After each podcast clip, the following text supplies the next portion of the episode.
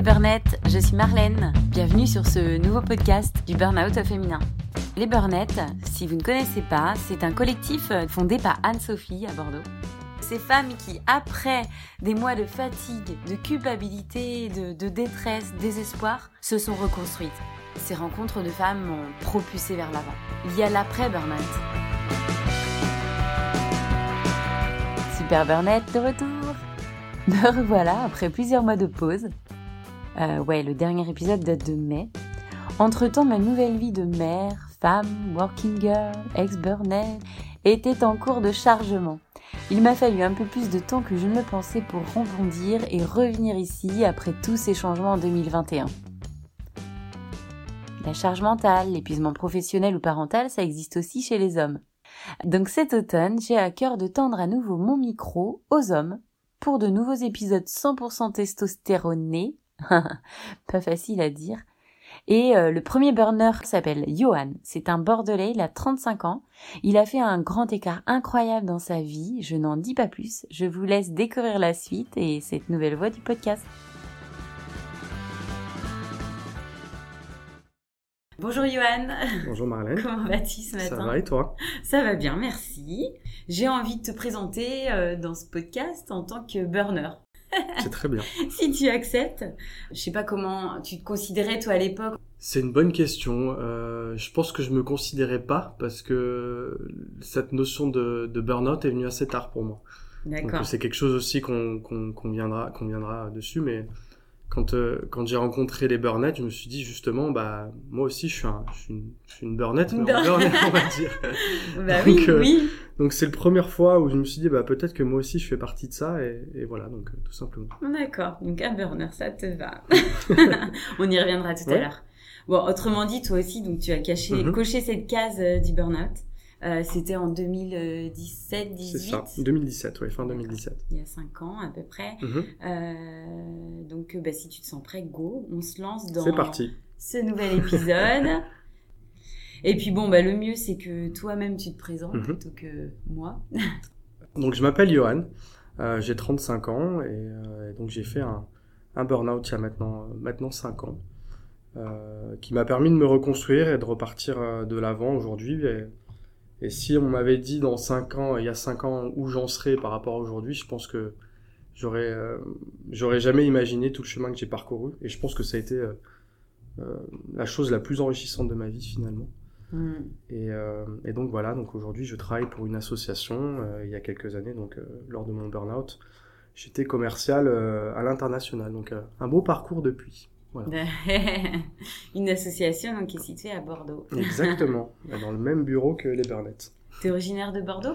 Pas du tout. Euh, je suis euh, originaire de, de Grenoble. Et donc euh, je suis arrivé il y a deux ans à Bordeaux. C'était aussi dans le processus, je pense, du, du burn-out. C'était de, de découvrir un, un nouvel endroit, d'avoir un nouveau départ et puis de, de s'imprégner d'une région qui m'avait toujours attiré. Mhm. Et de se dire, bah voilà, vraiment construire quelque chose, un endroit qui me plaît euh, avec ma compagne. Et cette notion de choisir aussi euh, cette vie ou ce, ce bout de nou- nouvelle vie. Exactement. Et le Yuan d'avant, il était, euh, il était comment? C'est une bonne question. Il était, il était ambitieux. Il était, euh, je pense, il avait euh, beaucoup de certitude aussi sur euh, ce qui, euh, ce qu'il voulait faire. Il se projetait beaucoup. Euh, et euh, il s'était, on va dire, il s'était un petit peu construit là-dessus. Puis, bah, un jour, tout s'écroule en fait. Hmm. Et donc, euh, tout, euh, toute cette construction sur une dizaine d'années, on va dire, part un petit peu en éclat. Et, et voilà, bah, qu'est-ce qu'on fait maintenant? T'étais plutôt fonceur. plutôt fonceur, on va dire, ouais. euh, euh, je me posais pas trop de questions, euh, on va dire, sur, sur mon parcours professionnel qui était, un- on va dire, un petit peu tout tracé. Bah voilà, euh, je vais monter les échelons petit à petit et puis j'aurai une grosse carrière. C'était un peu ancré, on va dire, dans depuis depuis que j'avais fini mes études en fait. Et je m'étais jamais vraiment posé la question est-ce que c'est vraiment ce que je veux? Et, cette question est, est venue à moi par le burn-out, en fait, où, où mon corps euh, m'a, on va dire, m'a rappelé à l'ordre. Comment ça s'est passé en fait? En fait, je pense que c'est venu petit à petit, euh, par des discussions avec des amis, euh, par des, par, on va dire, par des parcours euh, différents du mien. qui me qui me titillait un petit peu en fait, qui montrait qu'il y avait peut-être d'autres choses qui étaient possibles, d'autres façons de, de travailler, d'autres rapports à la vie aussi, avec avec une, une balance peut-être meilleure que ce que j'avais à l'époque. Et euh, et tout ça, ça me titillait depuis plusieurs années. euh, et mais je me dis inconsciemment, je me disais peut-être que c'était pas pour moi en fait. En tout cas, il y avait une ouverture d'esprit qui, est- qui s'est peut-être enclenchée à un moment donné euh, C'est ça. dans ta réflexion. euh. Petit à petit à l'arrivée. surtout des amis proches qui ont des parcours très différents du mien Ouais, et qui, euh, questionnaient. et qui me questionnaient. ouais, c'est ça. d'accord. Mm. Tu connaissais le burn-out? Comment Je le connaissais, mais euh, pareil, je me disais c'était pas pour moi ça. C'est pas moi, oui. Ouais. euh, je suis, je suis quelqu'un de fort. euh, voilà, je, suis, je travaille dans un milieu masculin où on va dire avec des profils avec des quand même des gros caractères. Et, euh, et donc j'étais dans un milieu où justement ce genre de choses n'existait pas. Où quand elles arrivaient, euh, on pouvait être assez rapidement mis au placard. Bon bah voilà, t'es pas assez fort pour Mm. pour faire une carrière. Donc pour moi, c'était pas possible. Et euh, et ça a commencé, euh, on va dire par des euh, par des euh, symptômes physiques qui sont arrivés au début, où mon corps commençait à me dire bah attention, c'est peut-être pas exactement ce que tu veux faire ou c'est peut-être pas exactement ce que tu veux être. Et et donc un jour, je me réveille, je prends l'avion pour pour partir parce que voilà, ça faisait partie de mon travail de beaucoup voyager. Et j'ai une douleur à la, à la poitrine qui arrive. Et euh, cette douleur ne m'a plus quitté pendant deux ans, Mm. tous les jours, Tous les jours. tous les jours. C'est difficile de vivre avec euh, cette euh, C'est un petit peu compliqué, ouais. C'est un petit peu compliqué. Euh, T'avais ma- fait le rapprochement, pardon, avec. euh, Bah je sens oui parce que je sentais pas forcément avec les voyages mais plus avec mon travail où je me sentais peut-être un peu en on va dire en, en, en déconnexion avec ce qu'on me demandait de plus en plus euh, où le parcours qu'on me proposait n'était peut-être plus trop aligné avec ce que j'avais envie d'être. Euh, mais je continuais quand même parce que voilà j'étais dans un certain confort financier. Euh, j'étais dans une dans une entreprise où où j'avais tout construit depuis dix ans avec un cercle d'amis aussi. Euh, et j'avais pas inconsciemment j'avais pas envie que tout ça s'arrête. Euh, mais euh, mais mon corps me disait bah en fait si arrête parce que tu vas au-delà de tes limites et euh, et à partir de ce moment-là j'ai senti un déconnexion une déconnexion en fait entre mon esprit et mon corps D'accord. comme si on était séparés en Mhm. fait où euh, je demandais à mon corps de faire des choses et il répondait plus en, il me disait bah en fait là tu m'as pas écouté depuis trop longtemps donc euh, maintenant je te réponds plus Hmm. Dissociation euh, Mhm. du corps et de l'esprit, c'est très Ouais. fréquent en fait Mhm. dans... lorsqu'on vit un burn-out. Mhm. Ouais. un peu hors sol en fait Hors sol. déconnecté ouais. de mon corps.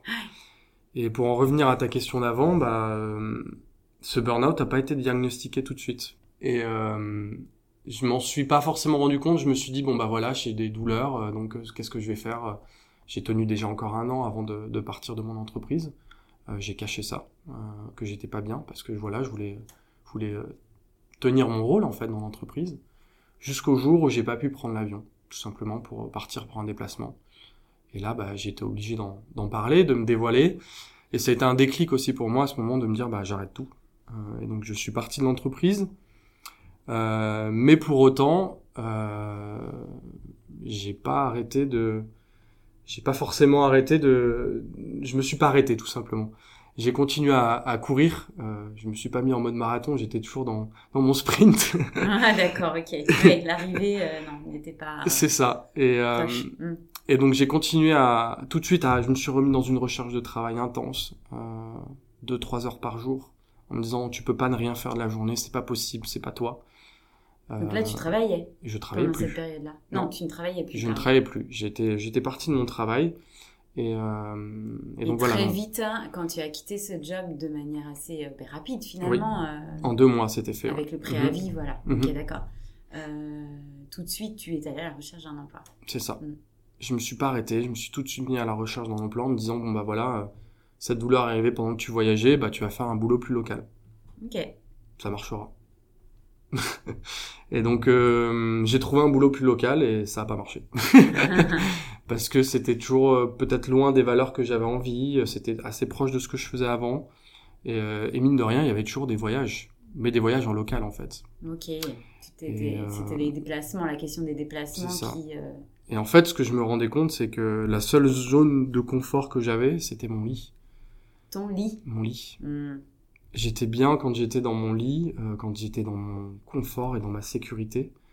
Et, euh, et ce fait d'avoir beaucoup voyagé pendant des années et d'être allé toujours au-delà de, de, de mes limites, en fait, et ben tout simplement, euh, maintenant, euh, juste d'aller à, à 20 km de chez moi tout seul, c'est un effort.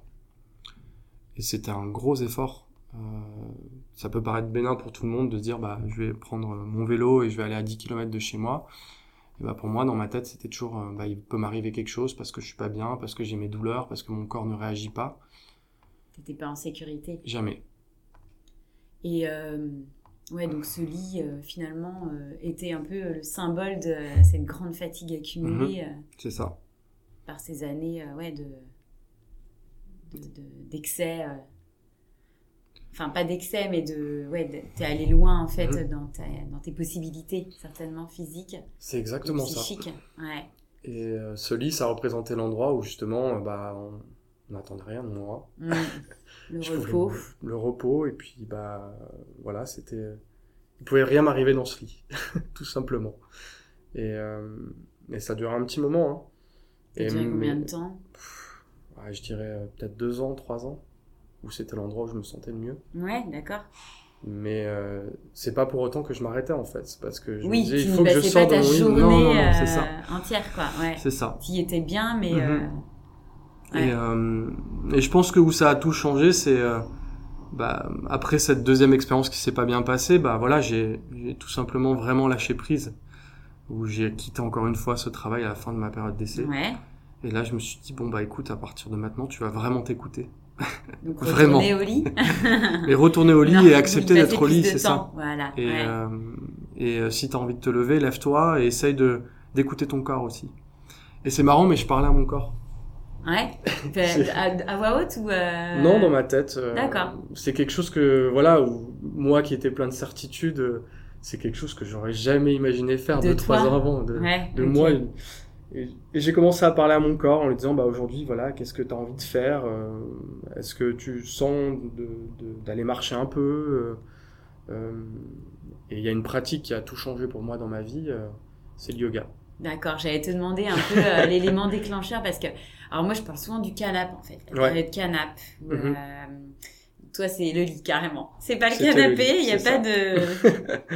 de d'alternative, non, Non, c'est c'était le le lit. lit. Ouais. Mm. Comme quoi, ça peut montrer aussi euh, euh, bah, le niveau de ouais, fatigue euh, que tu devais euh, rencontrer. Mhm. Euh, en tout cas, ouais, l'élément déclencheur. Qu'est-ce qui, voilà, t'a fait, ouais, te sortir du lit ou en tout cas apprécier d'être euh, Ben, c'est. euh, le yoga, tu disais? Ouais, je disais le yoga, c'est en fait c'est un moment pour moi, juste pour moi. Ouais, où, euh, où je me déconnecte un petit peu de, du monde autour. Et euh, j'ai qu'une chose à penser pendant une heure, c'est moi et mon corps. Et, euh, et euh, me rendre compte que mon corps peut encore faire des choses. oui. Euh, Gratitude. euh, c'est ça. Envers toi-même, enfin oui. Exactement. Et, et voilà, et c'était quelque chose de doux, mais à la fois qui me permettait de, de redynamiser mon corps, de lui refaire confiance. Et, euh, et voilà, en fait, euh, bah, c'était l'an dernier beaucoup pendant les périodes de confinement où je faisais du yoga quasiment tous les jours, en fait. Et, euh, et ça m'a réappris à, ça m'a réconnecté avec mon corps, en fait. Et c'est quelque chose que j'aurais jamais imaginé faire 3-4 ans avant, quoi. Bah oui. Tu faisais un- une autre activité. euh, Bah, je, je courais, je faisais de la musculation, je Ouais. faisais euh, voilà et bah c'était des trucs assez intenses et moi qui avais déjà de la tension, ça rajoutait de la tension, je pense donc euh, et, euh, et mon corps qui était fatigué, je lui faisais faire des choses qui qui étaient plutôt intenses donc euh, c'était peut-être pas ce qu'il fallait au bon moment en fait. Ouais, donc tu t'es adapté à lui et. euh, Exactement. Et je crois qu'il était Dans content. l'écoute, il était content de te parler aussi. Exactement. Ouais, non, mais c'est super. Et puis en plus, dans ces périodes de confinement, euh, les émotions, elles étaient quand même euh, Mhm. particulièrement vives, je Ouais. suppose. Donc, euh, quoi de mieux qu'une activité comme ça pour. Mhm. euh, mais vive, mais en même temps euh, pas tant que ça en fait, Ouais. parce que pour moi ce- cet arrêt du temps euh, a été bénéfique parce que justement euh, toute cette pression extérieure hein, de de réussite aussi que j'avais jusqu'à présent, bah, elle était plus là. Donc voilà, j'avais pas de travail, mais j'avais quand même confiance. Le yoga m'aidait à reprendre confiance en mon corps et c'était aussi une période de reconstruction pour moi. Et, euh, et le fait que ça ait duré euh, trois mois, qu'il y en ait une autre derrière, ça n'a pas forcément été un problème pour moi parce que ça m'a aidé à me reconstruire et à, et à me sortir un petit peu de la pression du monde extérieur aussi. Donc, euh, Mm. donc je l'ai plutôt vécu positivement. Tant mieux. Et c'est ok en fait, Mhm, hein, c'est a... Mm. c'est, des choses qu'on observe, euh, oui. Mhm. Il y a des personnes qui, au contraire, ça a été la bulle de, de ouais, la, la- un peu le côté un peu survie, et puis pour d'autres, Ouais. un, un moment difficile. Mhm. Donc là, tu parles de, de cette phase de reconstruction. Mhm. Qu'est-ce que tu faisais d'autre aussi pour te faire du bien euh, Alors, j'ai euh, dans ma période de justement, je commençais à penser à une reconversion aussi parce que voilà, je me rendais bien compte que on va dire d'aller mieux, ça passait par un travail qui me correspondait mieux aussi. D'accord. Et, euh, et c'était pas forcément facile parce que les gens euh, que je connaissais dans mon entourage euh, ne comprenaient pas forcément pourquoi je voulais faire quelque chose de différent. Mais attends, euh, t'as une réussite euh, professionnelle, euh, euh, pourquoi faire un travail où euh, entre guillemets tu vas moins gagner d'argent, où tu vas avoir moins de possibilités de, de réussite professionnelle? Et, euh, et là, bah, déjà, la question, c'est quoi la réussite professionnelle? Ouais, c'est ça. Ouais. et, ouais. euh, et puis après, bah, tout simplement, est-ce que euh, gagner autant d'argent, c'est quelque chose qui était important pour moi Et euh, est-ce que ça me rendait plus heureux? Bon, après, c'est des questions philosophiques, hein, mais... euh, Oui, il y a eu toute une réflexion qui c'est s'est. ça. euh, Et, euh, et c'est là où j'ai commencé à réfléchir, à faire des choses différentes en me disant, bah voilà, j'ai toujours été quelqu'un qui, a, qui avait besoin de, de, de, de redonner aussi dans mon travail. Beaucoup travaillé avec, même à- dans mon entreprise avant, avec les jeunes, à les aider à, à réfléchir, à prendre de la hauteur. euh, et c'est quelque chose qui me plaît. Et, euh, et voilà, cette connexion aux gens était importante. Donc euh, j'ai commencé à réfléchir au milieu associatif, à la, à la fonction publique aussi, à commencer à creuser dans ces dans ces deux dans ces deux dans c'est ces deux clair. sphères Mhm. et, euh, et j'ai fait un petit peu de bénévolat avec euh, des associations comme WeJob euh, que j'ai d'ailleurs fait un programme WeJob en arrivant sur Bordeaux pour m'aider à trouver un, un emploi J'allais te demander justement comment tu as été accompagné euh, Ouais. dans cette phase euh, de, de reconstruction, qu'elle ben, soit personnelle et mhm. professionnelle, puisque forcément, euh, il y a un tout. c'est ça bah voilà c'est c'est des associations euh, que j'ai commencé à rencontrer un univers que je connaissais pas du tout avant euh, voilà Johan dans ses certitudes euh, dans sa carrière à 2000% euh, mais j'ai voulu justement m'ouvrir encore plus aux autres et faire des choses que je ne me serais pas forcément euh, donné la possibilité de faire, donc prendre du temps pour les autres, en donner pour les autres, donc l'associatif. J'en ai donné un petit peu avec WeJob où j'ai aidé des gens à, justement à, préparer leur entretien parce que j'en ai passé beaucoup des entretiens, moi qui voulais me, reconvertir et c'est pas forcément quelque chose qui est toujours facile parce que quand on va face à un, recruteur et qu'on lui dit qu'on veut faire quelque chose de complètement différent par rapport à ce qu'on faisait jusqu'à présent, bah pour avoir un message qui passe et être audible, euh, c'est pas si facile que ça. Oui. Et, euh, et donc voilà, donc euh, le chemin se fait et puis euh, à la fin, je me retrouve à rentrer dans cette euh, association pour laquelle je travaille aujourd'hui, euh, qui s'appelle Big Impact. Et j'ai commencé comme bénévole. D'accord. Euh, C'était en novembre 2021, ou, euh, 2020 20, par contre. 20, il y a un an, ouais. Ouais, il y a un an. Et euh, je me retrouve un peu par hasard dans, dans une réunion de cette association. J'adore les histoires qui commencent par euh, par hasard. euh. C'est ça. Parce que je cherchais un boulot et tout simplement, euh, euh, je retourne vers, euh, vers WeJob en disant, bah voilà, j'ai voulu un boulot qui m'intéresse dans la fonction publique. Et puis, elle me dit, mais euh, ah bon, tu, tu veux changer, tu veux faire quelque chose de différent? Je dis, bah voilà, j'explique un petit peu. Mhm. Et, euh, et donc, la personne de WeJob me met en contact avec ces gens de Big Impact et, et je me retrouve dans cette, dans cette réunion un petit peu par hasard. Et j'en suis jamais parti. Et, euh, et donc voilà, quelques mois de bénévolat, euh, à essayer de construire un petit peu le projet. Donc euh, Big Impact, c'est des projets sur l'engagement social et environnemental, euh, créer des synergies entre ce qui existe aujourd'hui, faire accélérer ces initiatives.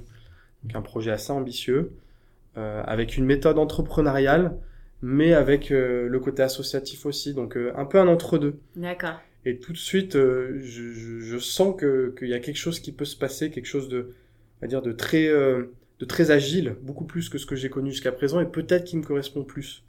Et, euh, et là, pour moi, la, la lumière s'allume assez vite, en fait, en me disant, mais, mais c'est possible, en fait. Euh, quand j'ai euh, signé mon premier contrat avec eux, ça a été un peu une délivrance en me disant, mais, mais j'ai réussi à faire quelque chose de différent, à travailler dans quelque chose de complètement différent, qui me correspond plus. Euh, ça n'a pas été facile, ça a été long, mais j'y suis arrivé. Et, euh, et, ça a été un peu une, une délivrance et, euh, et, et, voilà, tout simplement. C'est à ce moment-là que tu as repris confiance en toi?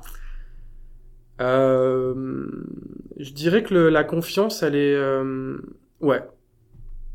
Elle est venue déjà pendant le bénévolat. C'était pas forcément lié au contrat en fait, parce que juste de s'engager dans le bénévolat et de se rendre compte qu'on peut avoir une valeur quelque part, mmh, être utile, être utile euh, de façon différente de ce qu'on a toujours fait. Mmh. Parce que c'est ça aussi hein, pour moi le, le burn-out, c'est se dire je suis dans une case en fait. Il Mmh, n'y a pas d'issue. Je fais la même chose depuis dix ans euh, et, euh, et je le fais bien. Tout le monde sait que je le fais bien. Mais quand je leur dis que je veux faire quelque chose de différent, les gens me comprennent pas. Oui, C'est ça, en fait, pour moi. De, de le faire. Voilà, ouais. mmh, Et, et le fait de, de, de se rendre compte qu'on peut faire quelque chose de différent à un moment et que des gens sont prêts à nous écouter pour le faire, bah, c'était ça pour moi la délivrance en fait. C'est me dire ça y est, j'ai gagné. Je peux le faire, je me, peux me rendre compte que j'ai une valeur ailleurs dans quelque chose de complètement différent de ce que j'ai fait jusqu'à présent, dans un environnement bienveillant et en ligne avec ce que j'ai envie de faire. Et là pour moi c'était c'était déjà gagné en fait. C'était le Graal. Hein, C'est ça. Génial.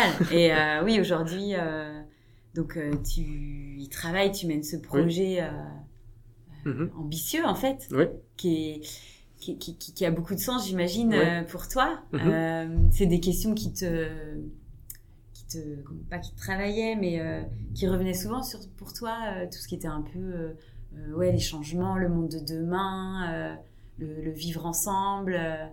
Ben, c'est une question, en fait, le, le sens au travail et, et sa place dans la société, forcément, c'est une question que je me suis posée pendant quasiment tous les jours pendant mon burn-out, en fait. Mm. Et une certaine angoisse autour de ça, de qu'est-ce Ouais. qu'on va devenir, euh, qu'est-ce qui va se passer demain. euh, J'ai pris l'avion tous les jours, je fais partie de, du problème. euh, Ah oui, oui, là on parle d'éco-anxiété. C'est ou, ça, exactement. Tu te sentais concerné. je me sentais vraiment concerné. Mm.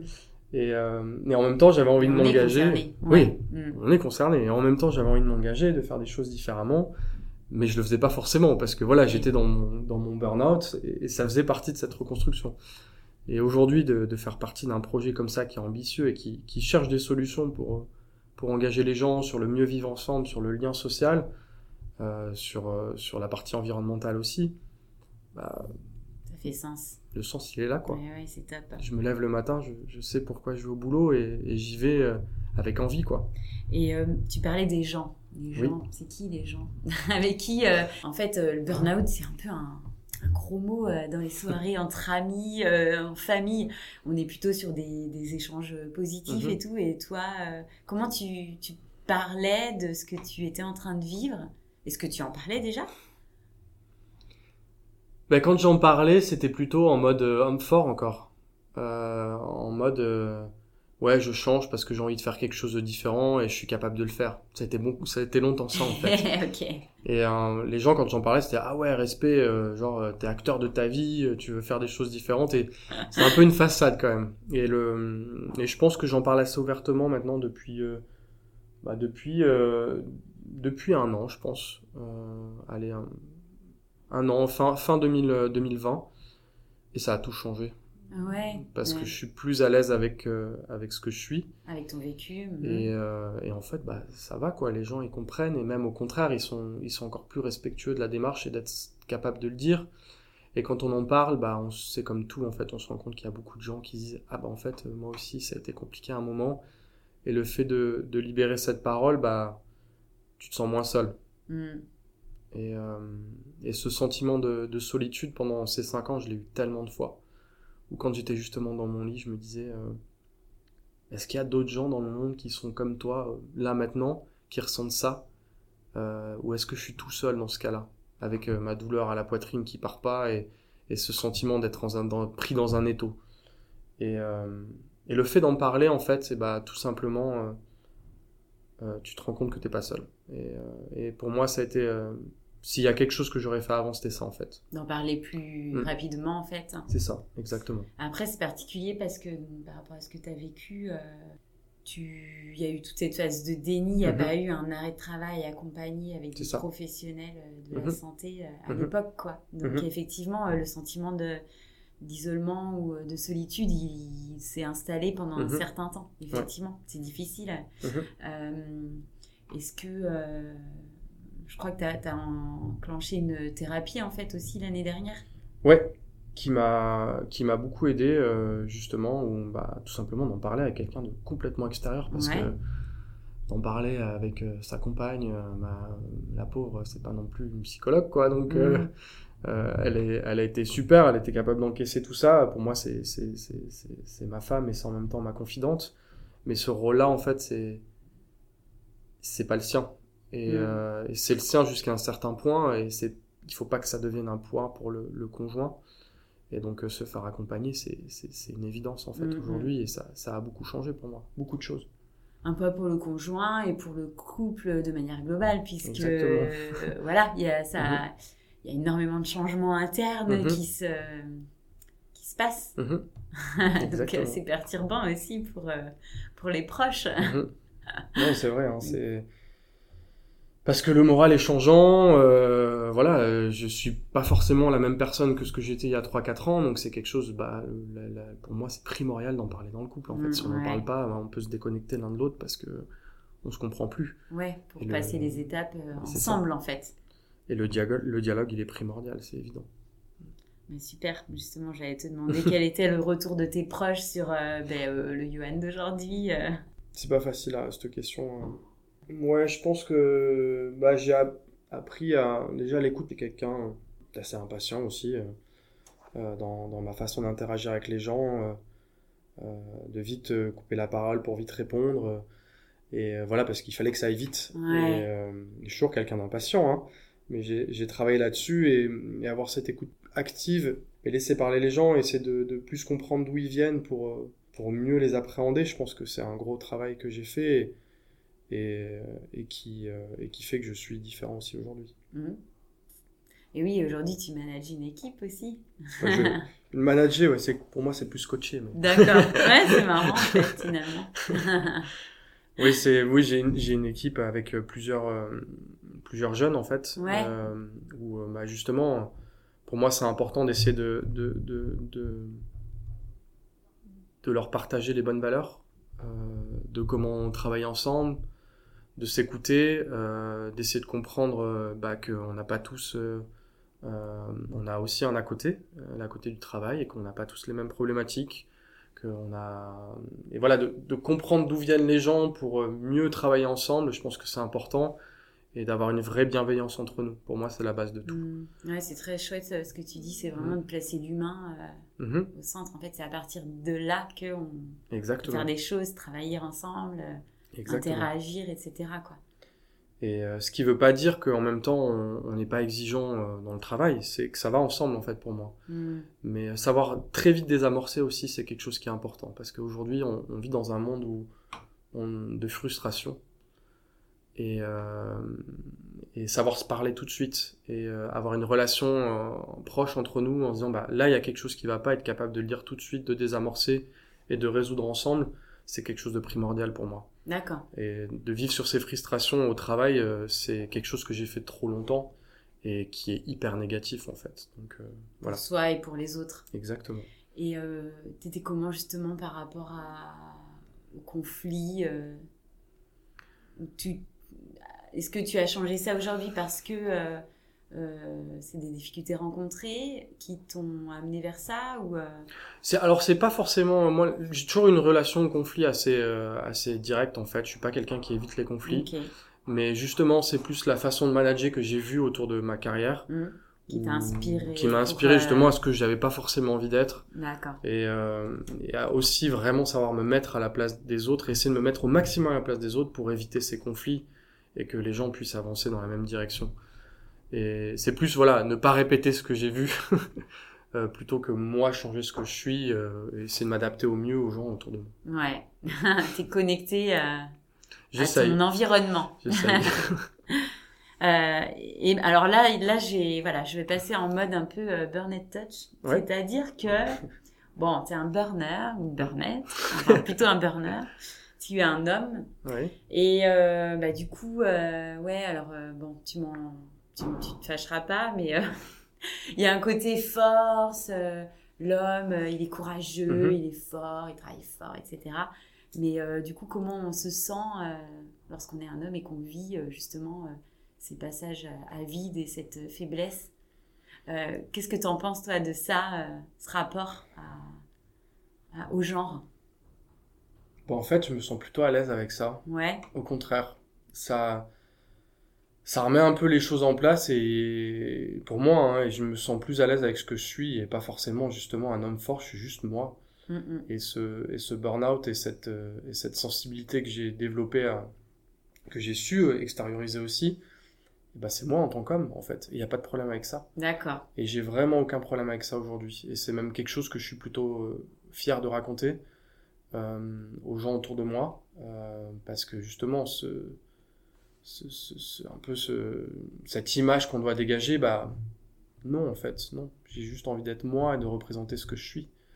Et euh, voilà, euh, travail dans le milieu masculin, on est tous forts. euh, euh, il faut avoir une réussite. euh, T'es l'homme qui va euh, ramener à manger à la maison. Non, c'est une utopie complète en fait. C'est pas ça l'idée. L'idée c'est d'être bien dans, dans, nos baskets et puis, puis d'avancer comme on est, tout simplement. Mm. Super, beau message.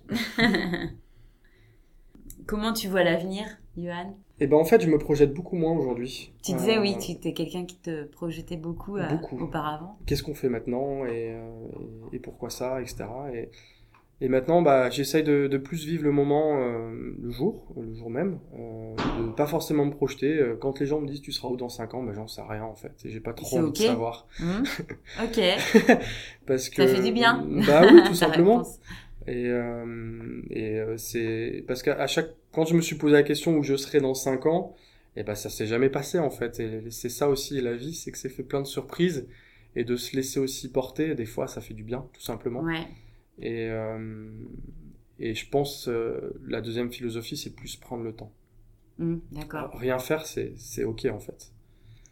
C'est même bien de rien faire. Et Mm. c'est ce que je dis souvent à- à- aux gens avec qui je travaille, euh, les jeunes. euh, si tu sais pas quoi faire, bah fais rien en fait pendant un quart d'heure. Et c'est pas un problème. C'est pendant un quart d'heure, réfléchis un peu à ce que tu pourrais faire ou ce que tu aurais pu faire autrement aujourd'hui et prends le temps de réfléchir. Et souvent, ça t'apporte beaucoup de questions, de réponses, pardon, à tes questions. Et prendre le temps, c'est, euh, je pense que c'est la chose la, la plus enrichissante que je puisse faire aujourd'hui. C'est super.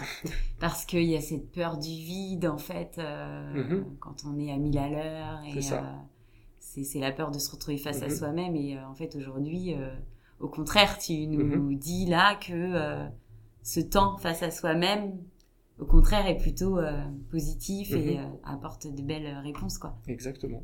C'est génial. Mm. Donc, euh, le conseil que tu, tu, tu voudrais donner, en fait, c'est plutôt celui-ci ou t'en as un autre à, Bah, pour, à transmettre? pour moi, c'était important d'en parler aujourd'hui parce que je me suis, surtout parce que je me suis senti tellement seul.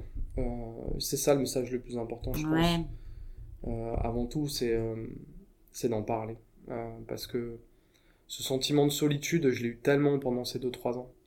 Et euh, quand j'ai vu les burn c'est la première chose que je me suis dit, mais pourquoi pas les burn en fait? Parce qu'il n'y a pas que des femmes qui font des burn-out, et même, je pense que les hommes, on a encore plus de mal à en parler, justement, avec cette image de l'homme fort. du genre, ouais. Et, euh, et c'est moi, c'est le principal message. C'est à ceux que ça arrive, il faut en parler en fait, tout simplement. Et ça, ça permet de résoudre les choses beaucoup plus vite. euh, et, et ça permet aussi de reprendre confiance, d'être avec d'autres gens qui en ont eu, qui en sont passés par là, et d'en parler. Et ben, on se rend compte qu'il y a plein d'autres gens à qui ça arrive, tout Mm. simplement. Mm, mm. Écoute, on t'accueille dans l'association avec plaisir. Avec plaisir. hein. Ouais, c'est très intéressant d'avoir une vision euh, masculine Mhm. euh, pour justement un peu euh, démocratiser ce côté, euh, euh, voilà, euh, euh, les burn on est des femmes, la charge mentale, Mhm. je fais un burn-out, je m'occupe des enfants, du Mhm. travail, euh, je vais être euh, working girl, euh, une bonne femme. Mais euh, voilà, en fait, il y a aussi euh, un autre pan euh, Mhm. avec ouais, le burn-out, c'est. C'est. les hommes le vivent également et il y a beaucoup de similitudes. C'est ça. On a plus que ce qu'on pense. Ouais, tout à fait. Bah, là, on l'entend avec ton témoignage, en tout cas. bah, merci, merci, Yohan. Bah, merci à toi. tu veux rajouter quelque chose ou Vraiment, merci pour euh, ta bienveillance, ton courage aussi, mmh. pour euh, euh, ben, cette, ouais, ce, livre-là que mmh. tu, as, tu, tu, as grand ouvert avec moi. Mmh. C'est facile hein, de, de, de, raconter son histoire. Mais c'est avec plaisir si ça peut aider des gens. Hein, bah, voilà, c'est, j'aurais tellement aimé pouvoir entendre des choses comme ça quand ça m'est arrivé. Et voilà, c'est, ça fait aussi partie de la, la guérison, entre guillemets c'est de pouvoir euh, transmettre des choses, je pense, à, ceux qui s'est arrivé. Et je pense, pour le mot de la fin, pour moi, ce qui est important, c'est que quand on est dans cette situation, tout paraît impossible. Mais euh, non, en fait, faut tenter des choses et, on se rend compte qu'on peut y arriver. Petite étape par petite marche par petite marche, mais tous les jours, il y a des choses qui, les petites victoires de chaque jour, en fait. Il faut savoir les apprécier quand ça, quand ça nous arrive, quand on est au fond du gouffre. Et c'est comme ça qu'on arrive à se relever. Mmh. merci pour son message. merci à vous, c'est un plaisir. à bientôt. À bientôt. Merci. Merci.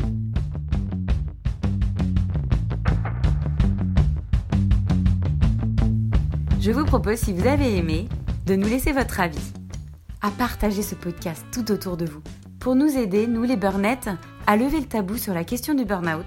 C'est de cette manière-là que nous ferons changer les choses pour en savoir davantage sur l'action et les événements de l'association Alburn, connaître la communauté des Burnettes, rendez-vous sur les réseaux. À bientôt!